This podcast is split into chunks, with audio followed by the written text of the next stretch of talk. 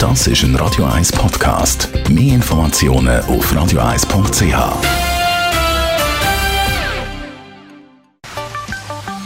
Der Finanzratgeber auf Radio 1 wird Ihnen präsentiert von der UBS.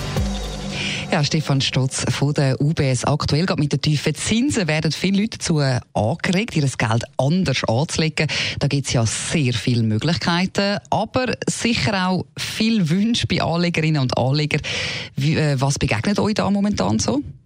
Uns begegnet eigentlich das Gleiche wie, ja, vielleicht bei unserem Einkaufsverhalten. Es gibt äh, den Röpfel, ja, wo man kann im Laden kaufen und er hat einfach plötzlich unterschiedlichste Qualitäten. und so ist halt beim Entscheid für äh, ja, Anlageinstrumente auch. Es gibt solche, wo man sagt einfach, ja, ich gehe breit rein irgendwo in eine Industrie oder ich tue mir vielleicht bewusst etwas auswählen, wo mir näher ist oder wo für etwas steht, wo ich auch selber daran glaube. Also die Leute werden ein bisschen wählerischer und die Kaufsentscheid werden bewusster gemacht.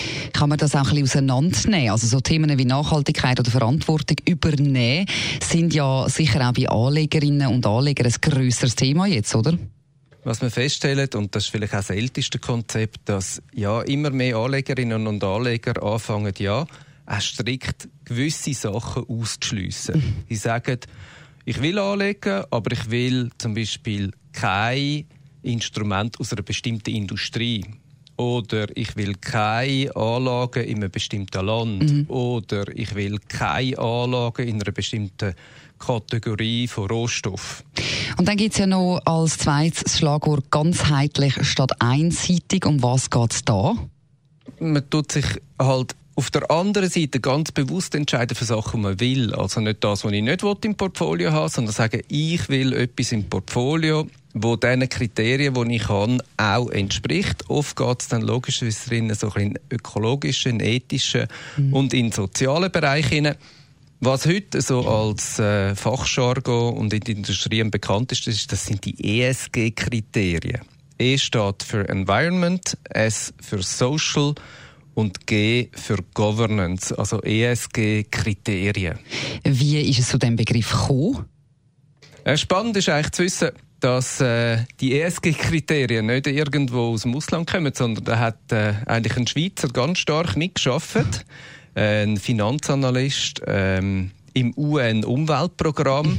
Das war eigentlich dazu mal der Schöpfer von dieser ESG-Methode, also die stief, tief schweizerisch. Und dann gibt es ja noch einen dritten Punkt.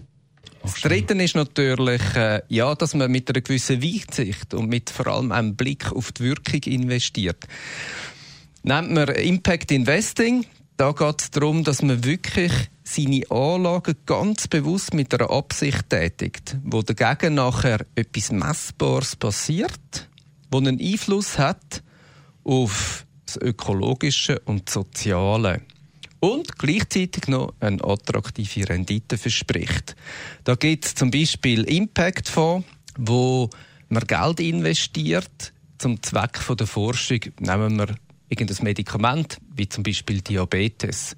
Und bei Erfolg zahlt man den nachher aus. Ich glaube, was man feststellen kann, ist, dass äh, sich die Anlegerinnen und Anleger immer mehr ja, auch Fragen machen und bewusst entscheiden, welche Kategorie sie investieren wollen.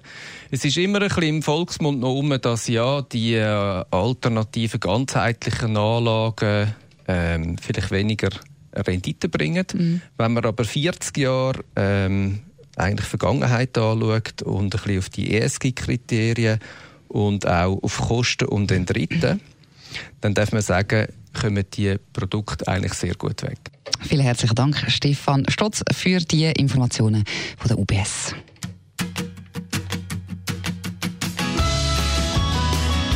Das ist ein Radio 1 Podcast. Mehr Informationen auf radio1.ch.